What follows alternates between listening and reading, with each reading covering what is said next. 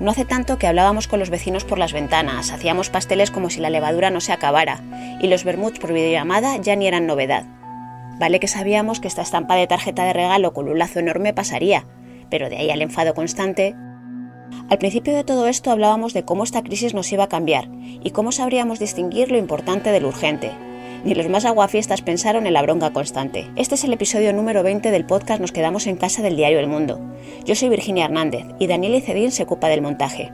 Juan José Jambrina es psiquiatra y director del área de salud mental de Avilés, en Asturias. ¿Por qué pasamos de la agenda de Mr. Wonderful al señor Screw?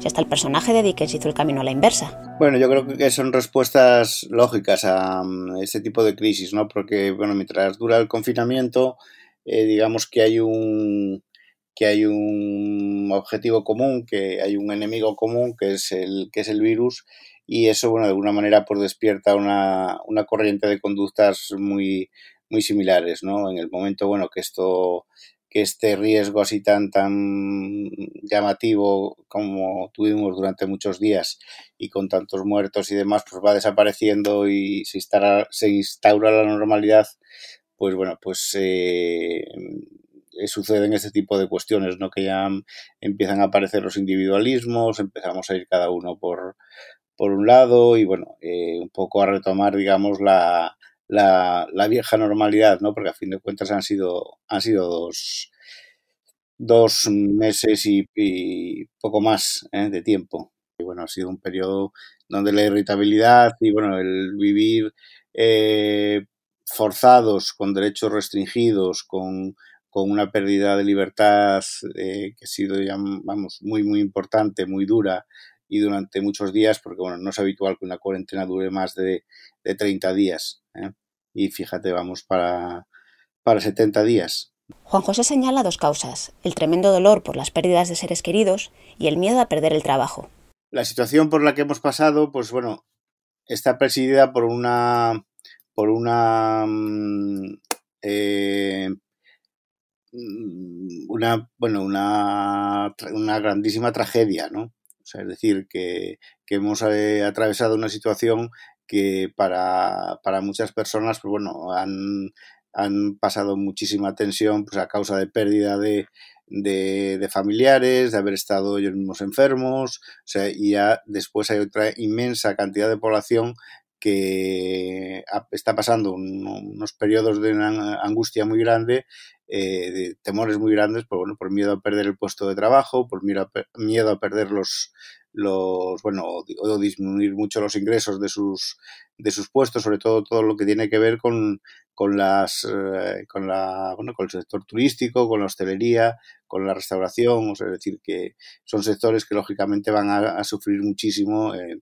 esta crisis, ¿no? Entonces todo esto, pues lógicamente genera eh, una situación de crispación, una, una, una digamos, una tensión social verdaderamente, verdaderamente alta las respuestas hasta cierto punto son, son totalmente lógicas y, comprensibles, ¿no? O sea que, que, es hoy por hoy, bueno, lo que, lo que nos sostiene como, como ciudadanos y lo que nos, nos, define muchas veces como ciudadanos es el puesto de trabajo, ¿no? Y, y, el derecho a unos ingresos que nos den autonomía y nos den independencia.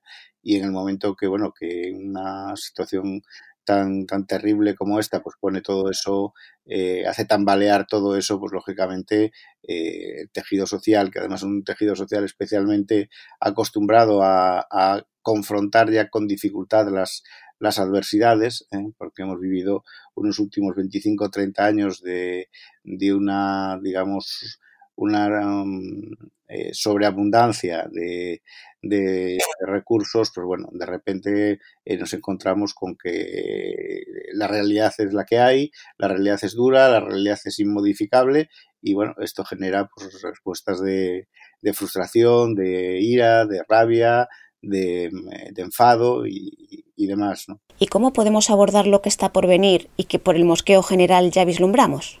Los casos que, que digamos, que tengan que ver con, con alguna pérdida familiar, que tengan que ver con algún duelo, con, con algún fallecimiento y demás, eh, yo creo que esos, lógicamente, eh, tienen que, que ser eh, atendidos en los correspondientes servicios de salud mental o los, los servicios sanitarios habituales, ¿no? Pero después yo creo que el mayor contingente de, de, problemas adaptativos que, que, que, que, son resultantes de, la crisis tienen que ver con ese tipo de situaciones. Y para eso la única solución que tenemos son medidas de tipo social, es decir, medidas de, bueno de, protección de las personas que, que, pueden quedar sin puesto de trabajo, de, incentivación de bueno de la actividad económica en, en los lugares que, bueno, que más han sufrido la, la crisis, o sea, medidas eh, que no tienen nada que ver con lo sanitario.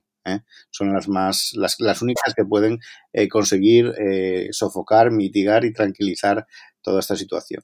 Va a ser una situación de cierta complejidad. Está claro que, que hay que, bueno, hay que, siempre que haya alguna respuesta, digamos, desajustada y que genera y que genera problemas en otra serie de personas y demás, siempre hay que reflexionar, ¿no? Y cuando uno siente cierto tipo de malestares y tiene identificada la causa y la causa es de este tipo, pues también lógicamente hay que reflexionar y aunque la realidad no la podamos cambiar, sí que podemos cambiar la forma en la que nos tenemos que enfrentar a esa realidad, ¿no?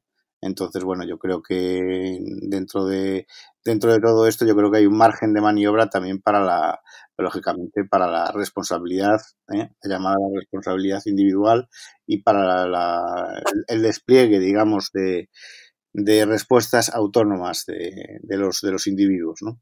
Apuntamos. Es normal que tengamos lo que Juan José llama respuestas desajustadas. No podemos cambiar la realidad, pero sí la forma en la que nos enfrentamos a ella. No sé si el señor que ahora mismo regaña a un niño por pasarse un minuto de su horario escuchará este podcast. Haznos el favor de compartirlo por si acaso.